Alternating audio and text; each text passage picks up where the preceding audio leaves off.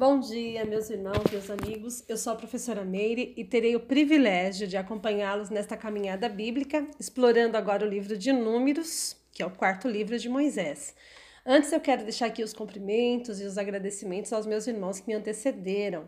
Eles é, são tão importantes aí como pano de fundo para que vocês possam compreender as próximas narrativas. Então, fica aí um abraço para a professora Ivone, professor Ricardo e o professor Edilson.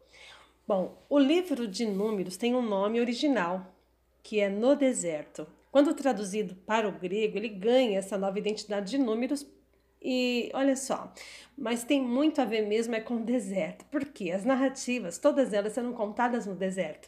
O, a identidade de números diz respeito a alguns capítulos que acabam se debruçando aí a contagem do povo. É, depois do livro de Levíticos, né, que a gente acabou de ver, um livro estático, onde o povo fica ali parado ouvindo leis, nós vamos entrar num livro mais dinâmico, que é o livro de números. Por quê? O povo caminha para a terra prometida, murmura, gente morre, gente nasce, há guerras, instruções, disciplina, e entre tanta ação, a gente até poderia pensar que o foco são os israelitas, mas na verdade o foco deste livro está na fidelidade de Deus, que dava sucesso para um povo muito teimoso.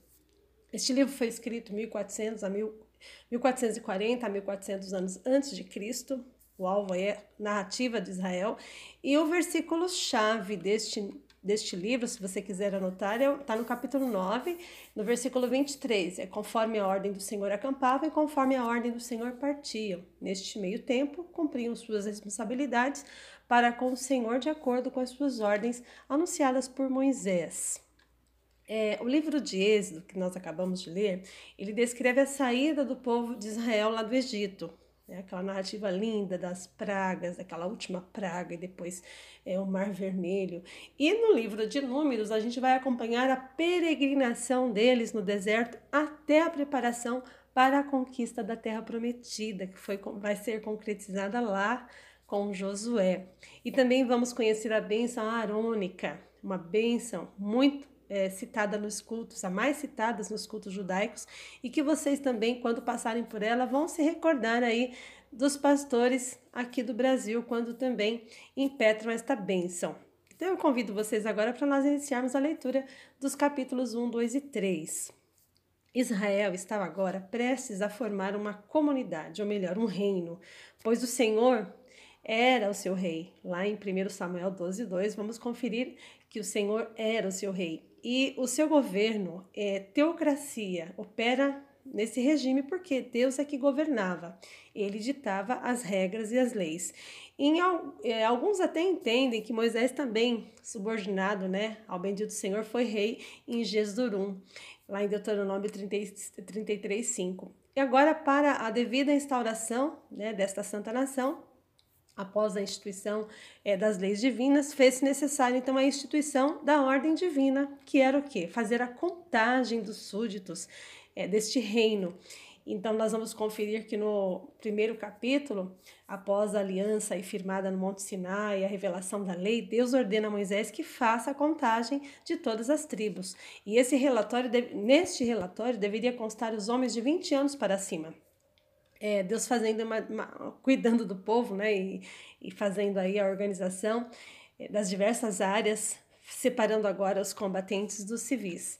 Então, esta contagem vai acontecer no primeiro capítulo, do versículo 1 até o 16, mas a gente percebe que é uma preocupação de Deus também em que esta contagem aconteça de uma forma organizada e que haja ajudantes. Então, ele pede nos primeiros versículos que Moisés e Arão busquem líderes lá dos grupos, das famílias, dos clãs e que eles venham para ajudar na contagem. Então, do versículo 5 até o versículo 16, vocês vão conhecer esses ajudantes. E do versículo 17 até o 43, a ordem executada, ou seja, eles começam a fazer as contagens e no versículo 20 você já começa a conferir os números. Olha só, ah, os, de, os descendentes de Ruben, eles conseguiram ali fazer o registro de 46.500 homens. E assim vocês vão conhecendo os números enormes, chegando lá no 46 com um relatório: 603.550 homens Olha que interessante, isso fora mulheres né, e as crianças, então nós temos aí milhares de israelitas, é um número muito grande para se coordenar. No, do versículo 47 até o 54, a gente percebe que o Senhor fala assim: ó, tem uma tribo que vocês não vão contar. Eu quero que a tribo de Levi não seja contada.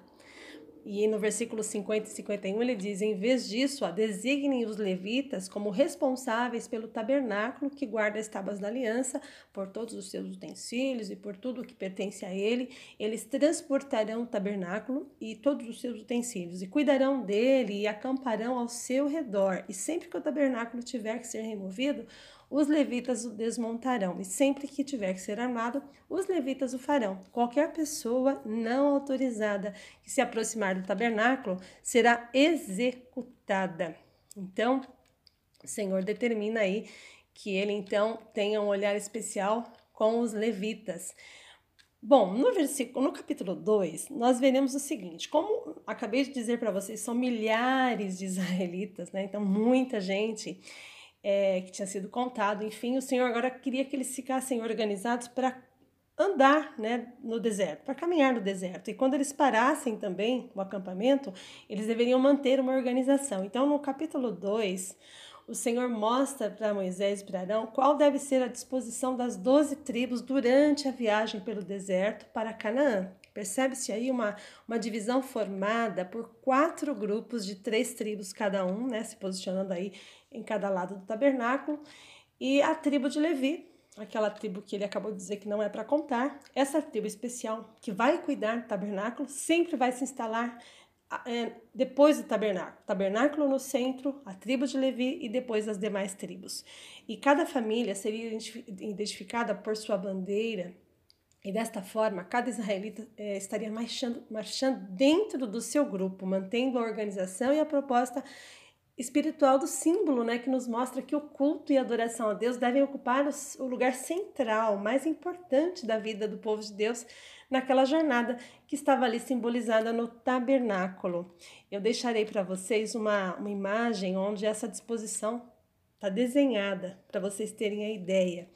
E nós vamos perceber então como que ficou, por exemplo, do lado direito lá do tabernáculo, a gente vai perceber que vai se instalar Rubem, Simeão e Gade, essas tribos, as três tribos. Do, da parte é, posterior, né, do lado do ocidente, lá no versículo 18 a 24, você vê que fica ali instalado Efraim, Manassés e Benjamim. Do lado esquerdo para o norte, Dan, Asser e Naphtali, lá no versículo 25 ao 31.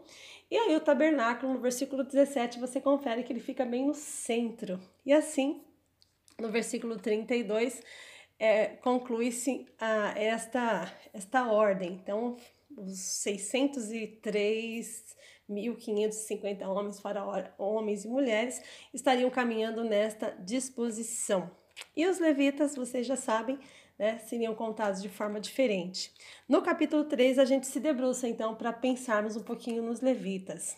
O, Senhor diz assim o seguinte para eles: que a respeito dessa tribo eles deveriam ser contados e organizados separadamente e não em comum com as demais tribos, evidenciando a honra especial que lhes era conferida e o dever que era o dever e os serviços particulares que lhes seriam exigidos. Os levitas, neste capítulo, eles são considerados como servos e assistentes dos sacerdotes no serviço do templo.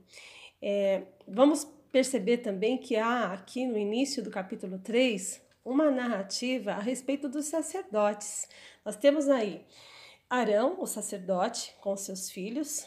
Ele, eh, Arão teve quatro filhos, Nadab, o mais velho, Abiú, Eleazar e Itamar. Porém, Nadab e Abiú, durante as outras narrativas que vocês já viram, eles é, foram mortos, caíram mortos perante o Senhor, porque eles ofereceram fogo estranho, fogo profano ficando somente então Eleazar e Itamar. Então era, eram poucos, dois sacerdotes e Arão para cuidarem do tabernáculo. Neste momento o Senhor então apresenta a tribo de Levi para Arão e fala assim, ó, tô te apresentando, tô dando para vocês essa tribo para que eles possam ajudar vocês no trabalho do tabernáculo.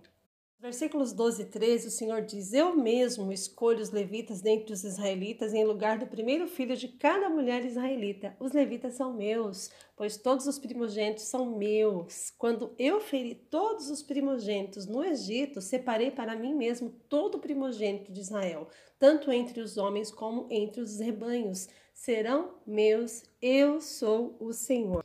Agora nós vamos ver o Senhor pedindo para que, que sejam contados agora os levitas. Conte os levitas pelas suas famílias e clãs, e eles serão contados todos do sexo masculino de um mês de idade para cima. Tem uma diferença aí. E eu gostaria que vocês observassem que no versículo é, 17, 18 e 19 é, são nos apresentados aí os, os nomes dos filhos de Levi essa geração que está ali com eles. Então, os filhos de Gerson e toda a geração, os filhos de Coate e toda a geração, e os filhos de Merari. E quem é, fizer parte, fizesse parte da, da família de Gerson seriam os Gersonitas. Eu acho tão bonito esses nomes, Gersonitas, depois de Coate, os Coatitas, e de Merari, os Meraritas. No 39, a gente percebe já o resultado desta, desta contagem então, todos os homens do sexo masculino de um mês para cima chegou a 22 mil. Por 40, o Senhor diz a Moisés: Conte agora os primeiros filhos de, dos israelitas do sexo masculino de um mês para cima e faça a relação dos nomes. E eles então foram e começaram a contar os primogênitos agora das demais tribos. E o relatório chega com o número de 22.273 a gente percebe que nós temos 22 mil dentro ali da tribo de Levi, homens, e temos 22.273 primogênitos fora ali da tribo de Levi. O Senhor é, vai fazer uma substituição. Como os primogênitos estão lá com as suas famílias em outras tribos, ele vai então preservá-los e trazer esse número, né, substituir esse número pelos levitas que estão com eles. Porém, tem mais lá das outras tribos do que ali com os levitas. Está passando aí 273. Então, agora terá que ser feito um resgate, né? uma compensação. Então, no 46, o Senhor fala assim: ó, para o resgate dos primeiros 273 filhos de Israel, que excedem o número dos levitas, vocês deverão recolher 60 gramas de prata com base no peso padrão do santuário, que são de 12 gramas, e vai entregar para Arão e os seus filhos a prata para o resgate do número que excedeu a, ali nos israelitas. É, a palavra resgate ela é bastante significativa, essa substituição que é feita ali com os levitas e os primogênitos, e durante todo o livro nós vamos de vez em quando né, voltarmos a esse assunto, e durante a Bíblia toda, e quando vocês chegarem no, no Novo Testamento, vocês perceberão o valor desse resgate ali feito por Jesus Cristo. Então, nós vamos ver essa figura do resgate sendo apontada durante toda a Bíblia. E assim nós finalizamos os três primeiros capítulos do livro de Números. Quero confessar para os irmãos que eu fiquei bem nervosa. Nem parece, né, que eu dou aula há tantos, há tantos anos, mas é pela emoção, né, de fazer um projeto diferente, uma situação nova para mim. Mas fiz com muita alegria, com muito amor, é, e fiquei imaginando quem estaria ouvindo é, esta esta tutoria e eu gostaria de rapidamente compartilhar com vocês algumas coisas, algumas pérolas que durante a minha pesquisa, durante a minha leitura, eu fui recebendo de Deus. É, uma coisa importante que foi muito, assim, foi muito colocada durante esses três capítulos é que Deus, ele tem respostas para todas as situações e que ele quer que nós, né, usemos as suas respostas, porque elas são palavras assertivas, são atitudes que ele deseja que tenhamos que sejam que são assertivas.